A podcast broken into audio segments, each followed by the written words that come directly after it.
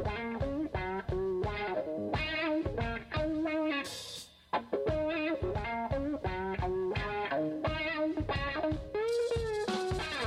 Y otro viernes más a las 6 de la tarde y no desde el sótano de Radio Almaina por primera vez saliendo del subsuelo para llegar al teatro del Centro Social Ocupado La Redonda, Selva Negra, el programa de música afroamericana y flamenca de la Onda Libre de Granada.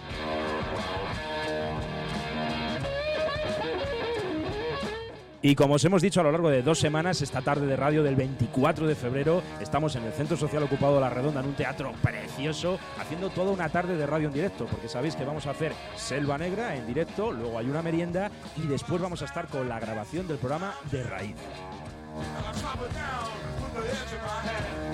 Así que ya sabéis, es la primera vez que sacamos en directo el programa fuera del estudio, fuera del subsuelo, allí en el sótano de Radio a veces nos sentíamos como gusanos siempre debajo del, del, del suelo, así que por primera vez estamos haciendo radio al aire libre con el clamor de las masas obreras.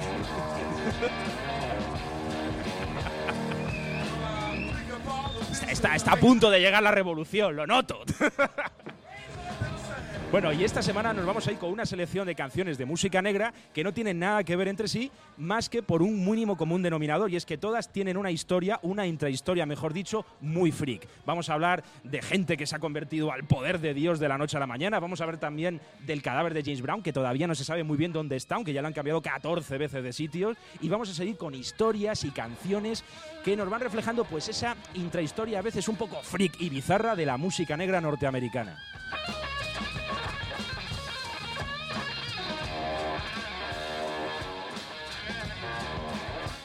Y para terminar no nos vamos a despedir como siempre con un corte de flamenco, sino con un corte de tecnorumba, porque hay niños y seguro que lo van a bailar. Vais a bailar camela.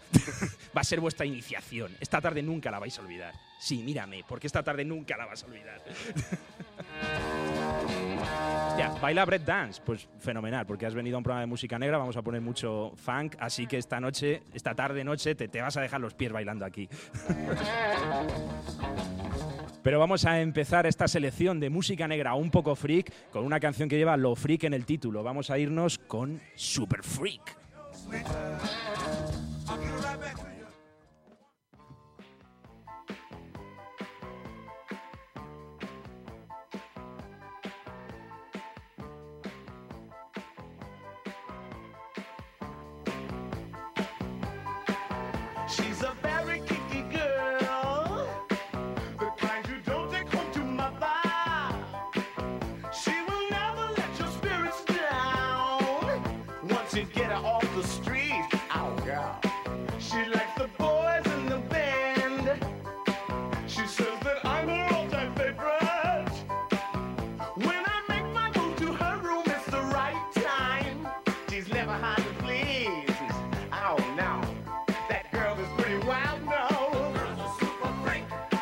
I'm gonna read about.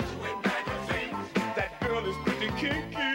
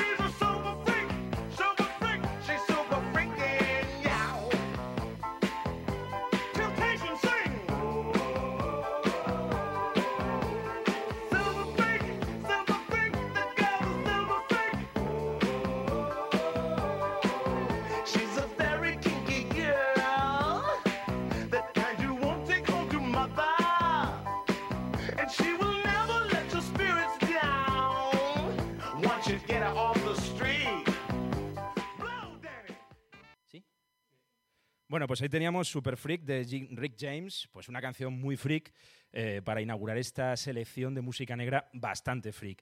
La canción es bastante freak, pero el videoclip es aún mucho más freak porque tiene toda esa estética muy ochentera. El tipo va con unas pintas absolutamente imposibles y ya para rematarlo va totalmente cubierto de purpurina, lo cual ya es una absoluta locura lisérgica mezclada con funk. Ya se te va la pinza cuando ves el videoclip. Pero bueno, esto es la radio y lo único que hemos hecho ha sido escucharlo. Ya si queréis ver el videoclip, pues ahí tenéis los cibercafés.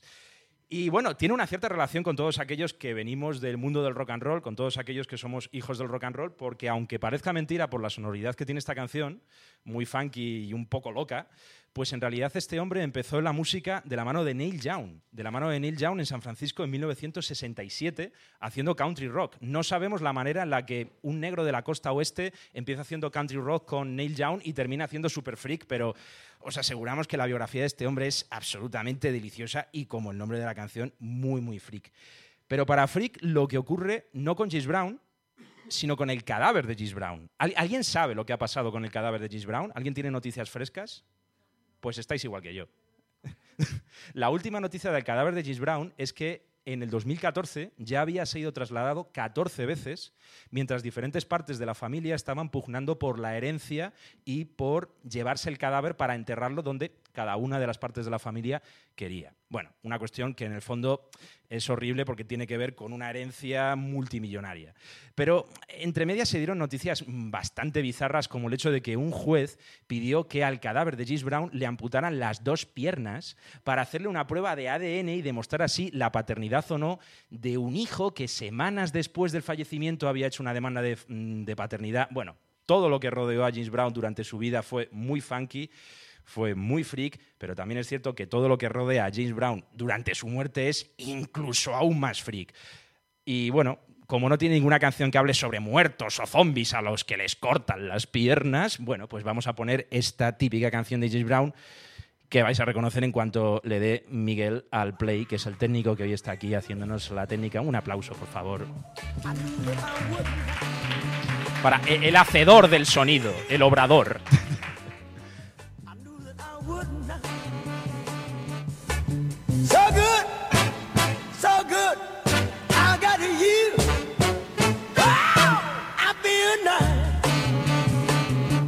Sugar and spice. I feel nice. A sugar and spice.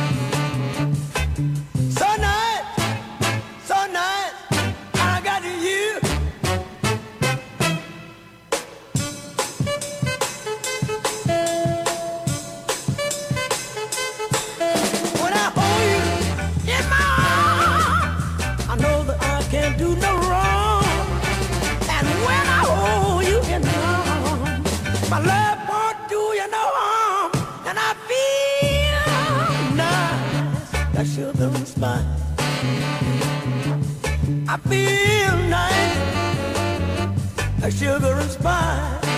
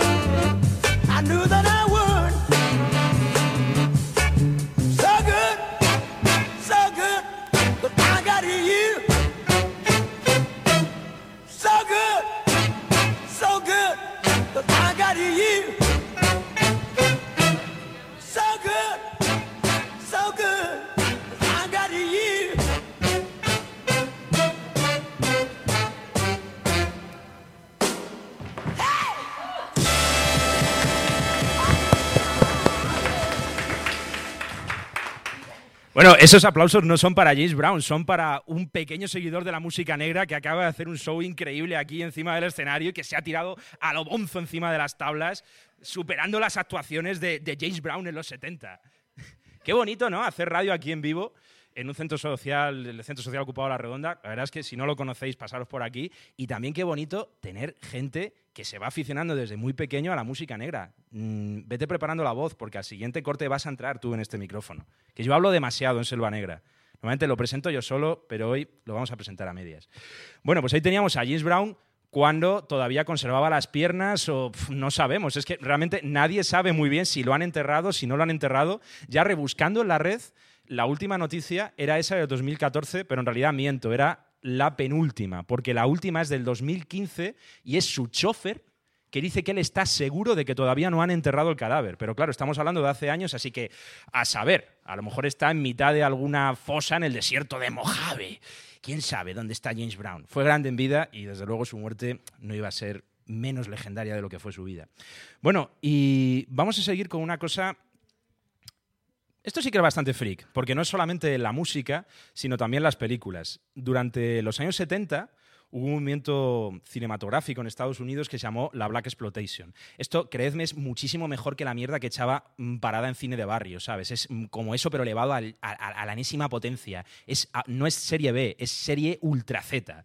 Son películas de temática afroamericana, de temática negra, pero que normalmente cogían clásicos del cine y les daban la vuelta.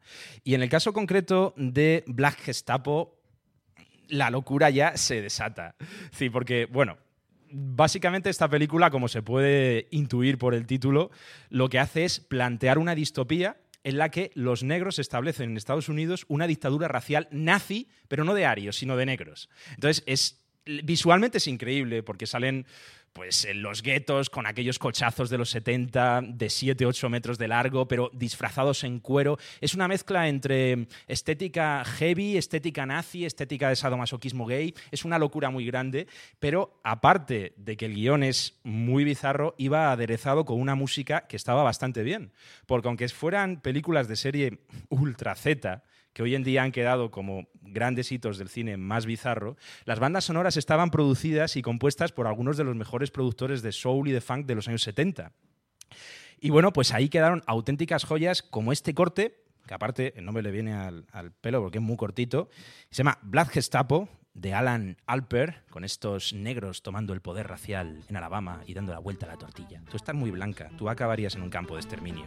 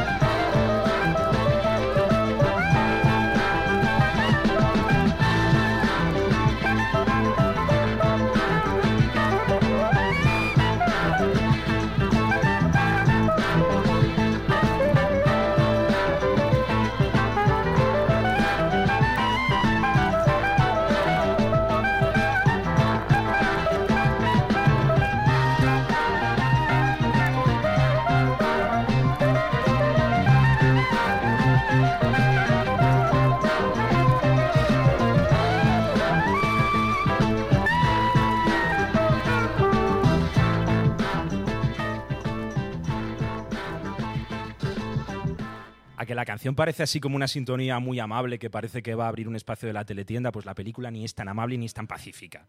Bueno, pero hoy vamos a tener una entrevista exclusiva con el pequeño gran bailarín que nos ha montado un auténtico show aquí en el escenario cuando hemos puesto a James Brown. Es decir, aquí tenemos yo creo al, auténtico amante de la música negra. Hola, me llamo Yasin y... ¿Habla de ti? Yo qué sé. A ver, por ejemplo, hemos puesto a James Brown y te has puesto a bailar como un auténtico descosido, como si te hubiera dado el baile de San Vito. Si hubiéramos puesto a David Bisbal, a lo mejor no hubieras tenido la misma reacción. ¿Por qué te mola tanto James Brown y esa cosa cuando lo escuchas? No, es que cuando escucho música se me dan ganas de bailar. Pues eso está muy bien, mira. pues lle- lleva el funky in the body, este chaval, ¿eh? Ah, eh, eh, está aquí la, la madre. Más con un hijo bailarín diremos la sufrida madre y la sufrida vecina de abajo, seguramente. no tenéis. Pues vas a seguir bailando porque lo que viene ahora es más calmado, pero va de menos a más y al final ya verás cómo vas a poder mover el bullarengue. Vale. Vale, pues vamos a seguir. Sí, además hoy tenemos canciones para bailar, aunque la que viene ahora es más tranquila. Hoy vamos a empezar, ahora vamos a empezar con lo que podría ser el drama social de la canción drama social de hoy, la canción comprometida. Pero claro, todo dentro de un contexto muy freak. ¿Cuál es el contexto muy freak? Pues que los Bonnie M, Estados Unidos, unos negros de Estados Unidos que hacían disco, de repente conocen la historia de Lute. Efectivamente, conocen la historia del Lute. Y no solamente es que conozcan la historia del Lute, sino que vienen aquí a España y terminan conociendo en la prisión al Lute. Y obviamente le dedican una canción que es una auténtica maravilla. La canción es una maravilla y sobre todo también la intrahistoria que esconde esta canción. Una canción que en Estados Unidos tuvo bastante éxito, ojo, y que cuenta al mundo entero las andanzas pues, de ese hombre que ha quedado un poco para la historia como un auténtico héroe popular, héroe del extrarradio, vamos a decirlo así, que fue y que es eh, el Lute. Pero claro, lo que yo no me explico es que en qué momento Bonnie M tiene constancia del Lute y dice, voy a ir a España, voy a ir a conocerle, voy a hacer una canción. ¿Os- ¿Os acordáis esta historia? Yo soy de Talavera de la Reina, en Toledo, y ahí hay un tipo que era cartero hasta que un día se le fue completamente la pinza, se llamaba Luis y Toledo, y empezó a hacer canciones muy freaks. Entonces el tipo realmente registró una canción que se llamaba Son pesadillas y la registró ante notario y tal a principios de los 80, creo. Y luego él demandó a Michael Jackson porque parece ser que Michael Jackson le copió la melodía y la temática de la canción para hacer Thriller, que fue el mayor petardazo comercial que tuvo Michael Jackson y eso que tuvo un montón de petardazos comerciales. Y el caso es que Nadie le hizo caso, porque obviamente es un pobre hombre de Talavera de la Reina. Ya podéis ver lo que es un talaverano. Me tenéis delante, pues una absoluta. mm, lo peor de la humanidad, ¿no? Si alguna vez os cruzáis con un talaverano, cambiaos de acera, pero completamente, ¿no? ¿Sabes? Entonces, nadie le hizo caso porque era un pobre cartero de Talavera de la Reina, ¿no? Al que él decía que Michael Jackson le había robado la idea. Pues a nosotros esto nos recuerda la historia de Bonnie M, pero al revés. Bonnie M fue el que vino a España al conocer al Lute, y en el caso de Luis y Toledo, fueron los productores norteamericanos los que vinieron a España a robarle la casete al pobre de Luis y Toledo. Y el caso es que, aunque esto suene muy bizarro y muy freak, realmente si buscáis documentación hay juicios y la cronología no miente. Sí es cierto que en algún momento algún productor norteamericano estaría por aquí, pilló esa casete, esa casete acabó en Estados Unidos y alguien tuvo que pensar, el que le componía las canciones a Michael Jackson, seguro que este capullo de España ni se da cuenta de que le hemos visto la canción, o si se da cuenta, con nuestro equipo de abogados le vamos a machacar. Así que aquí desde Selva Negra siempre apoyando las causas perdidas a favor de Luis y Toledo, por supuesto, claro que sí. Pero bueno, vamos a ir por de pronto con esta canción de Bonnie M que se llama El Lute, que empieza muy bajita, por cierto. ¿Tú sí conocías la historia? This is the story of El Luta, a man who was born to be hunted like a wild animal because he was poor. But he refused to accept his fate, and today his honor has been restored.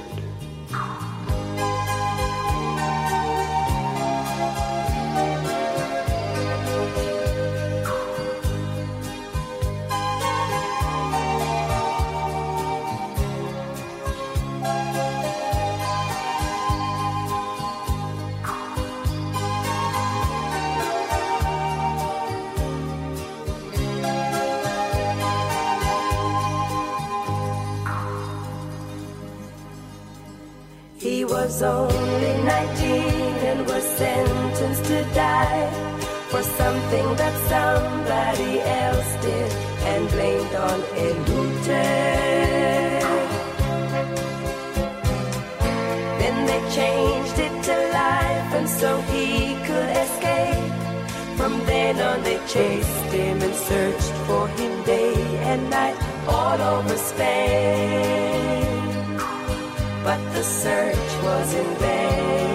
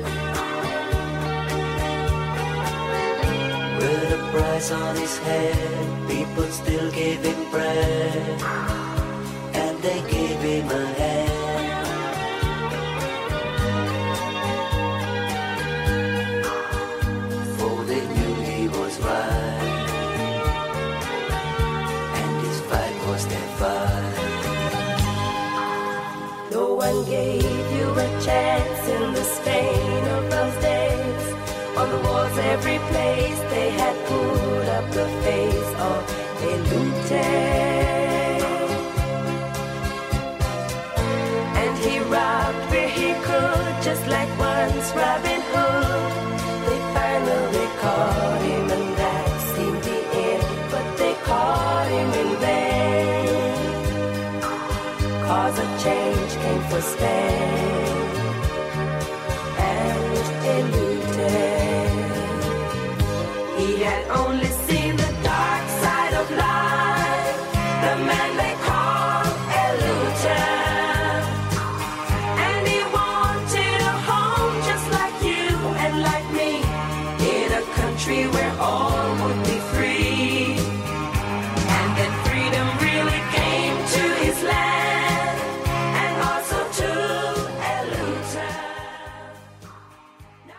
Mía, pásame a directo inmediatamente, Michael. Pásame directamente a directo. Porque me acaba de llegar una noticia increíble. ¿No conocéis al Lute?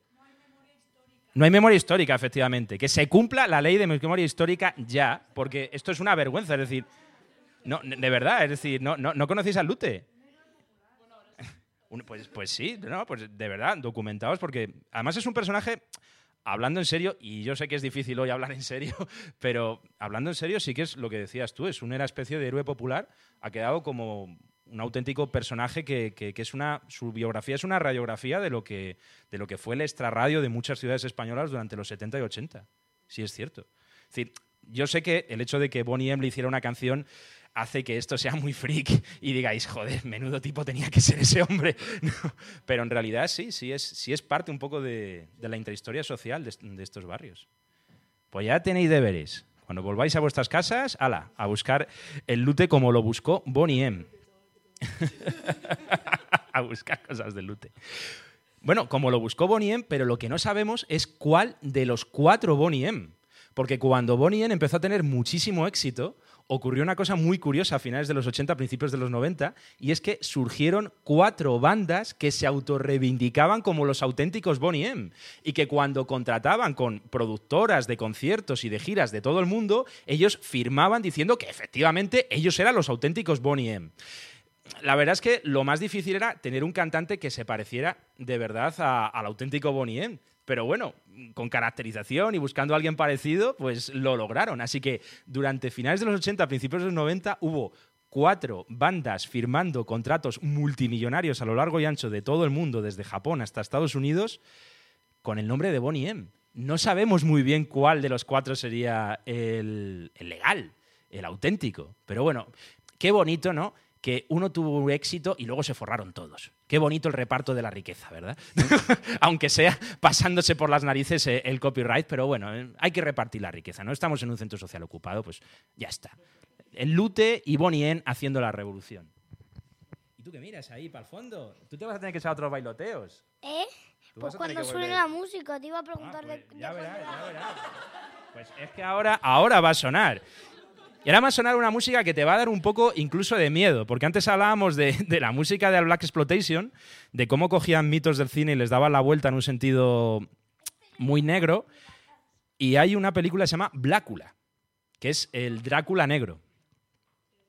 Que aparte tiene historia, porque en realidad este, el, el hombre que interpreta a Blácula, supuestamente era el jefe de una tribu eh, en el corazón de África. Entonces, el auténtico Drácula, no sé por qué, va, creo sí, creo que iba a hacer unos negocios o algo así, muy malvados, de una compañía de minas, algo así, al centro de África, y allí le mordía a este hombre, ¿no? Entonces él luego se convertía en el Bláculo, en el Drácula negro, vengador de los negros hacia los blancos. Entonces iba mordiendo en el cuello a los blancos para convertirlos en negro. La película tiene una historia que si la sitúas en el contexto de- del conflicto racial norteamericano en los 70, pues es una manera muy irónica de ver una cosa que en realidad de gracioso tenía poco, como fue todo el conflicto de los Panteras Negras. Así que échate un bailecito porque ahora empieza la música de Blácula.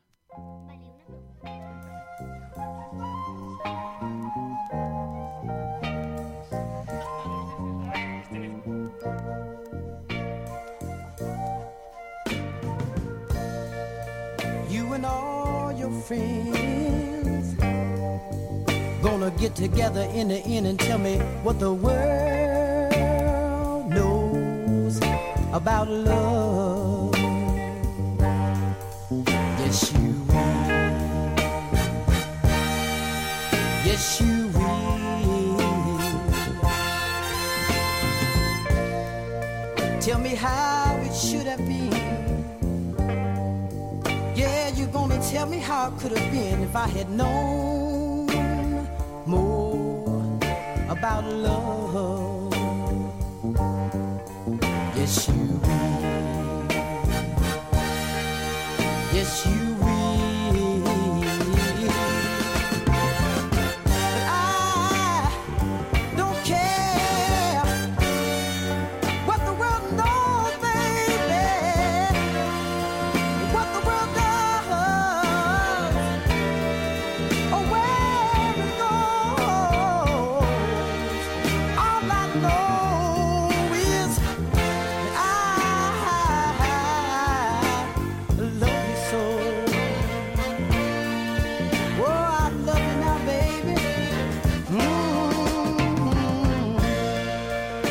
There will come a time, little girl, when you're gonna reach out and say that I'm the only one you love.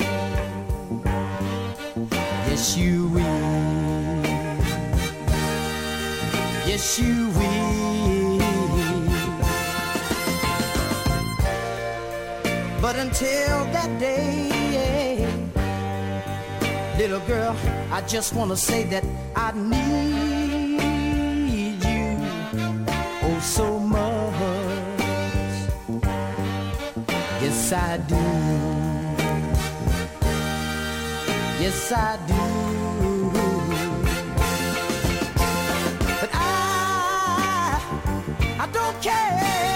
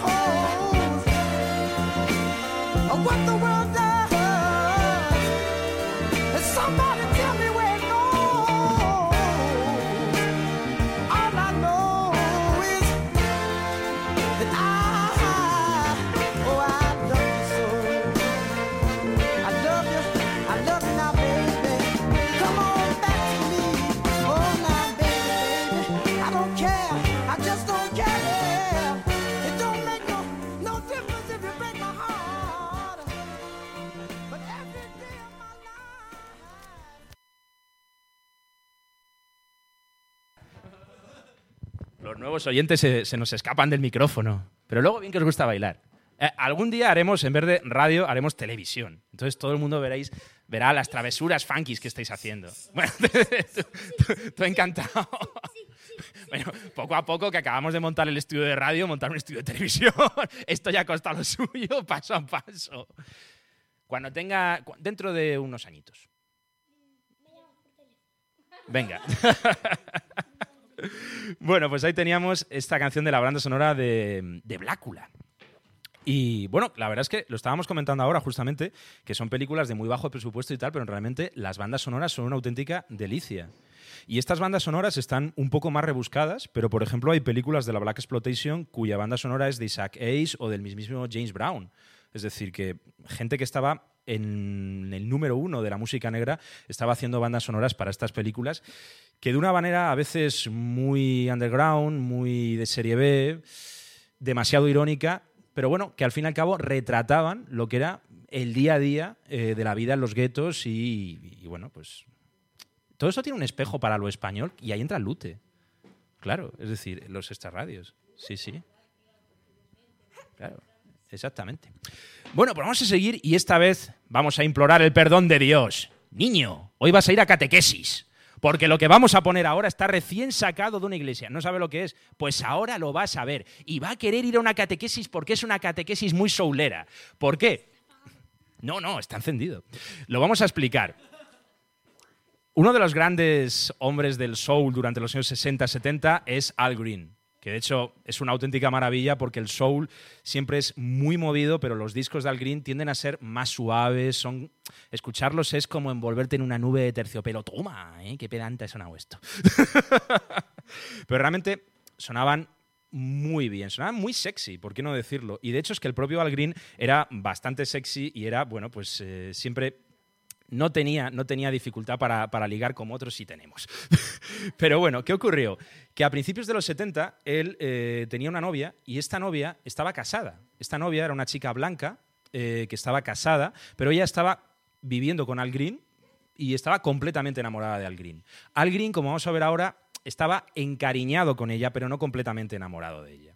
De tal manera que una noche estaban cenando en la casa de Al Green, una casa de campo bastante amplia, esto es importante para una cosa que, que viene luego sobre unos ruidos de pistolas y tal. ¡Oh!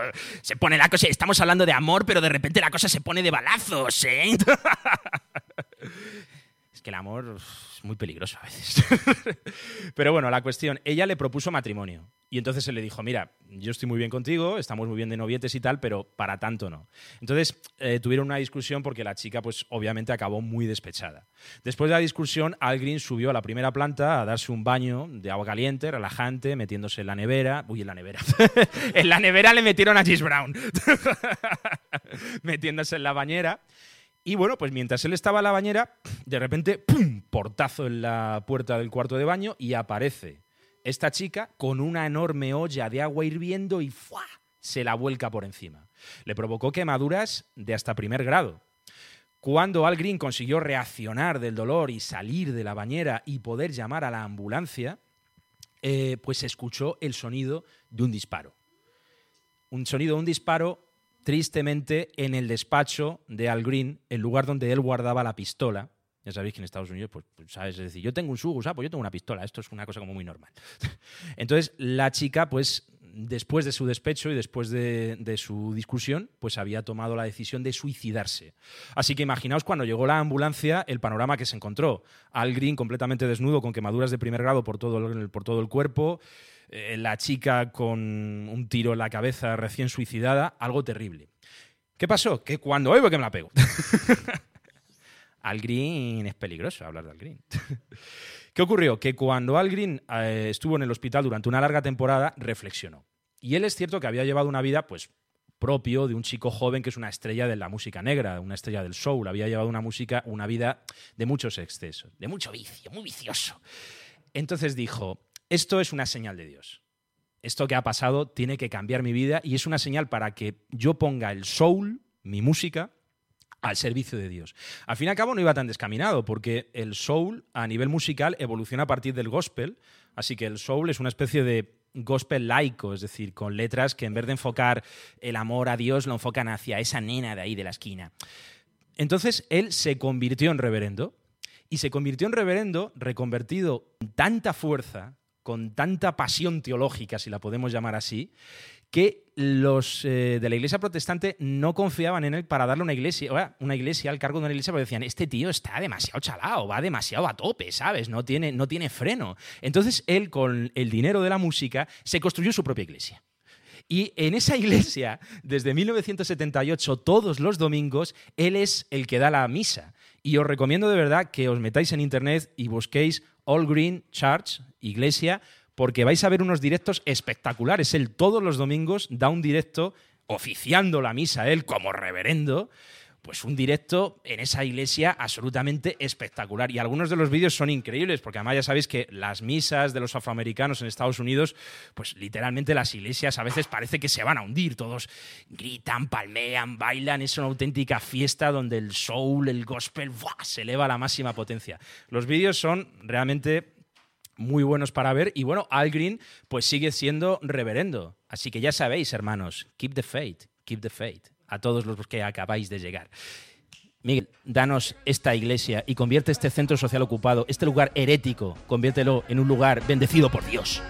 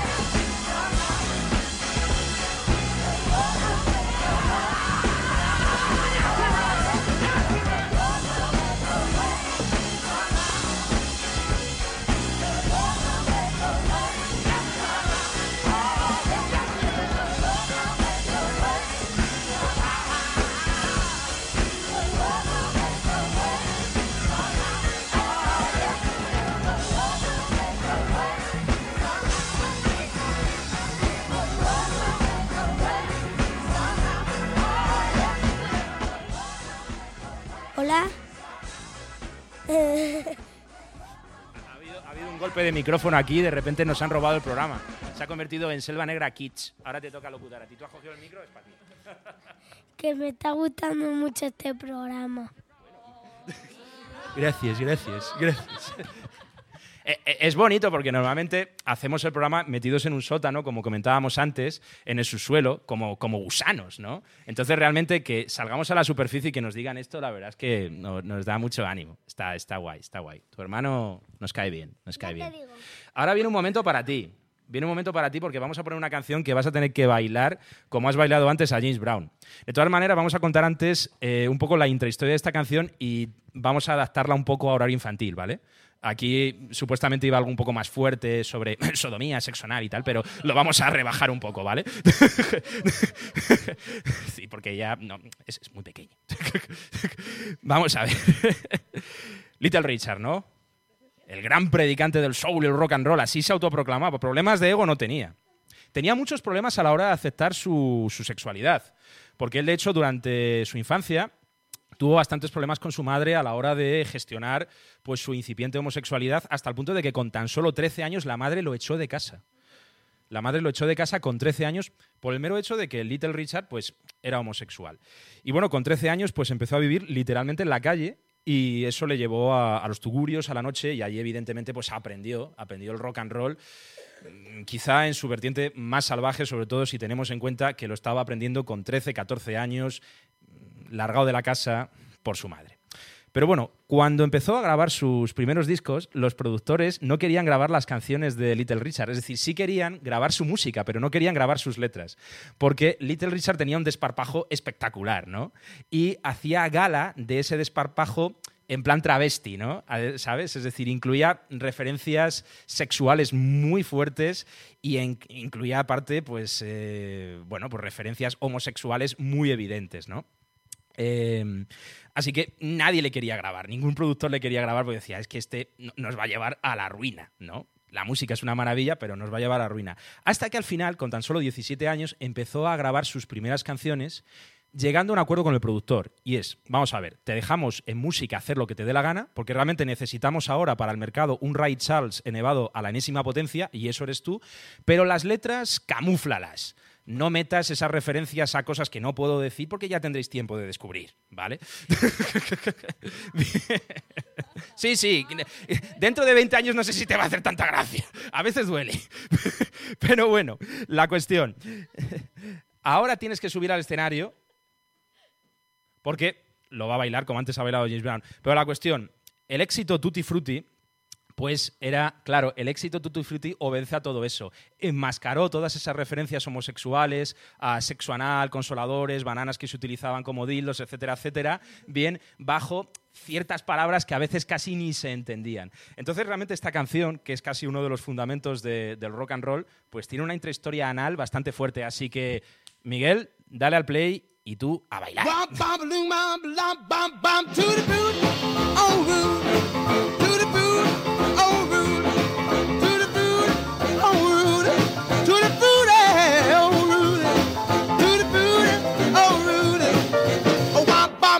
I got a girl named Sue.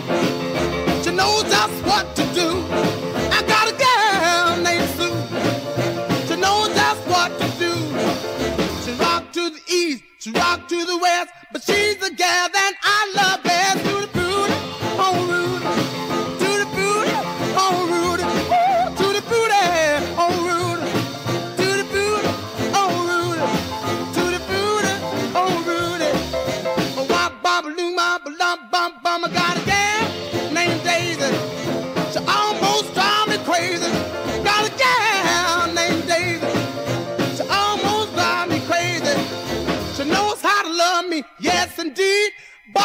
Know what she do to me, to the booty,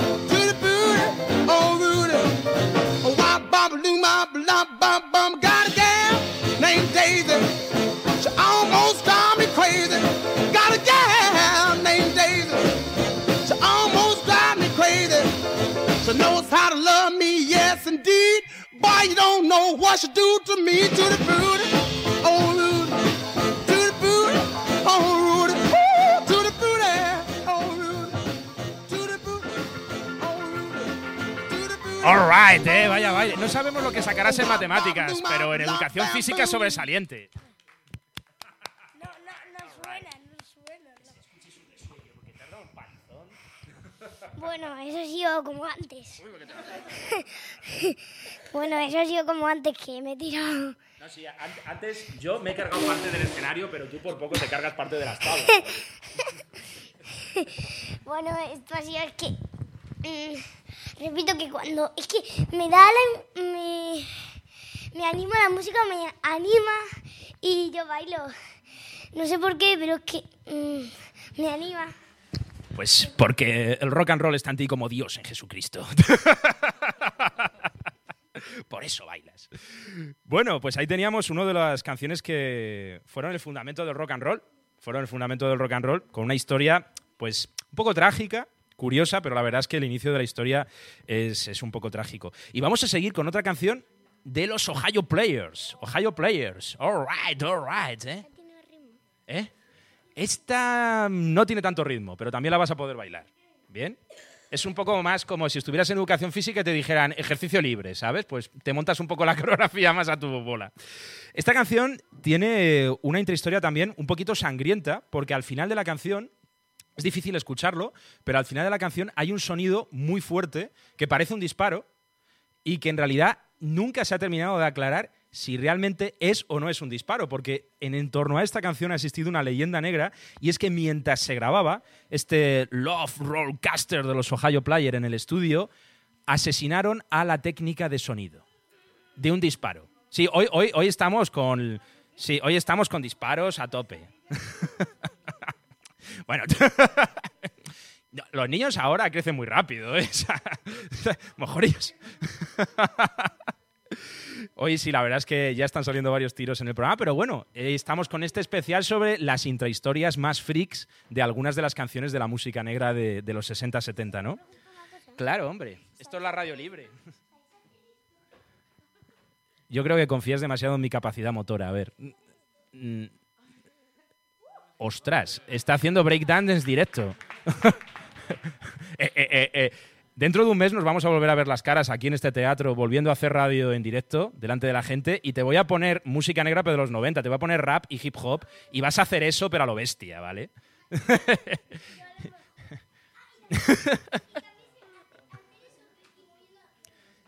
Pues mm, este mes entrena. Yo que tú este mes estaría entrenando porque dentro de un mes exactamente vas a estar bailando esto aquí en el Teatro del Centro Social Ocupado de La Redonda. Bueno, pero vamos a seguir pues con esta canción que tiene esa historia que nunca se ha terminado de aclarar y que es una de las historias a veces pues yo creo que solamente se puede equiparar con esas historias tan violentas de cuando Phil Spector iba a grabar con los Ramones al estudio y les decía, no me gusta cómo habéis hecho esta canción. Y los Ramones le decía, que chede, nosotros grabamos como queremos, somos punk rocker. Y le decía, sí, dile esto a mi amiguita. Y le sacaba la pistola en mitad del estudio de grabación y los Ramones tenían que pasar por el aro. Si queréis historias de estudios de grabación, pistolas y tiros, a lo mejor dentro de un tiempo haremos un especial de eso. Pero por de pronto nos vamos a ir con esta canción Love Rollcaster de los Ohio Players y esa historia tan negra que tiene detrás de sí.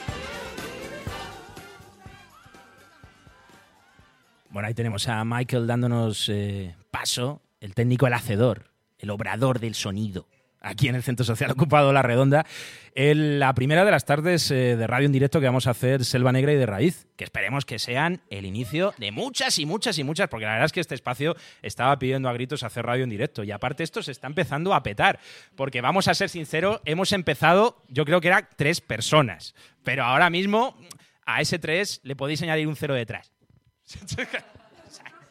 Esto, la- como la radio no se ve, pues ya está. Decimos que hay 3.000 y ya está. Masas obreras enfervorecidas en la puerta queriendo entrar. Yo creí, yo cre- yo hubiera dicho mm, 100. Tú vas a hacer otra cosa más en el programa, y es que tú vas a ser la mano inocente que va a llevar la felicidad de la tecnorumba al agraciado en el concurso de hoy. Bueno, ya sabéis que Selva Negra lleva eh, en emisión en Radio Almaina, la onda libre de Granada, el 107.1, pues lleva aproximadamente un año. Este es nuestro programa número 41. Y aproximadamente desde el programa número 10 estamos con algo que mucha gente piensa que es una coña, pero realmente no es una coña, y es que lo del disco recopilatorio de Camela va en serio. Es decir, todas las veces que hemos dicho desde el sótano de Radio Almaina, oye, llamad al contestador, pasaos por aquí en directo, mandadnos un correo electrónico que estamos sorteando un recopilatorio estupendo y genial, maravilloso de los ases de la tecnorumba, la gente pensaba que era de cachondeo. Pues no. Lo estamos sorteando de verdad, aunque tengo que admitir que hoy con todo el trajín de mi infratrabajo se me ha olvidado el disco en casa. pero, pero hay que creérselo, de verdad, que está muy currado, ¿eh? Están todas, de verdad, ¿eh? Cuando zarpa el amor, te prometo el universo, están todas, ¿eh? Es el mejor recopilatorio que puedas tener sobre el auténtico indie español, ¿vale? Camela, el auténtico indie español. Así que vamos a sortearlo, vamos a sortearlo y para eso tenemos aquí dos manos inocentes, pues para ver quién es el agraciado con ese recopilatorio. Échale la manita, a ver si te toca a ti, que además tú llevas dos papeles. Pero saca una, no saques tu manojo. ¿Es el tuyo? ¿En serio? ¿Qué número es? ¿Qué número ha salido? ¿Qué número es? El 15. ¿Quién tiene número 15 en la rifa? ¿Tienes el número 15? Dios mío, la tecnorumba está en ti como Dios en Jesucristo. ¡Guau! Vas a descubrir un panorama sonoro espectacular cuando lo petes en casa con eso. Sí, la verdad es que yo Camela lo pondría a partir de los 39. pero bueno, pero bueno, puedes amenizar algún sarao que otro y queda bastante bien. Bueno, pues nada, pues hasta aquí el Selva Negra de hoy, el Selva Negra número 41. ¿Has perdido el número? ¿Has metido el número? Bueno, pues el próximo mes va a haber otro, otro sorteo, pero recuerda, el próximo mes nos debes, un, nos debes algo para el próximo mes. Breakdance. Recuerda que el próximo mes vamos a traer aquí música para que se luzca en el escenario más de lo que ha hecho hoy. No sé la nota que sacan otra asignatura, pero en educación física un sobresaliente. bueno, pues nada, hasta aquí el Selva Negra número 41. Pues sí, es que eres un ganador nato, tío. Topa a ti, qué avaricioso eres. Reparte un poco la tecnorumba con los demás.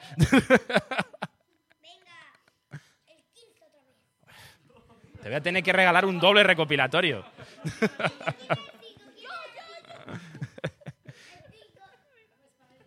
Mira, a ver que co- como me, como me obligues a hacerte otro recopilatorio, te, lo hago de la pantoja, ¿eh? ¿Sabes? Sí. Venga, se lo hago de la banda trapera del río. Bueno, pues nada, hasta aquí el, el Selva Negra que hemos hecho hoy, el primero en directo. Y nada, muchas gracias a todos los que habéis venido y sobre todo a la gente de La Redonda y de, de Raíz por darnos la oportunidad de hacer este primer Selva Negra fuera del estudio, fuera del sótano de la radio, poder salir fuera y bueno, ver las caras de, de la gente que quizá alguna vez ha puesto la FM y ha salido una canción de James Brown y ha dicho, bueno, lo dejo cinco minutos más y cuando ha salido un gilipollas hablando lo ha quitado. Pero, pero bueno, muchas gracias por haber venido y nada, seguimos con esta tarde de radio en directo, pues con una merienda vegana y después con la grabación de De Raíz. Os esperamos dentro de un mes. No digan más palabrotas.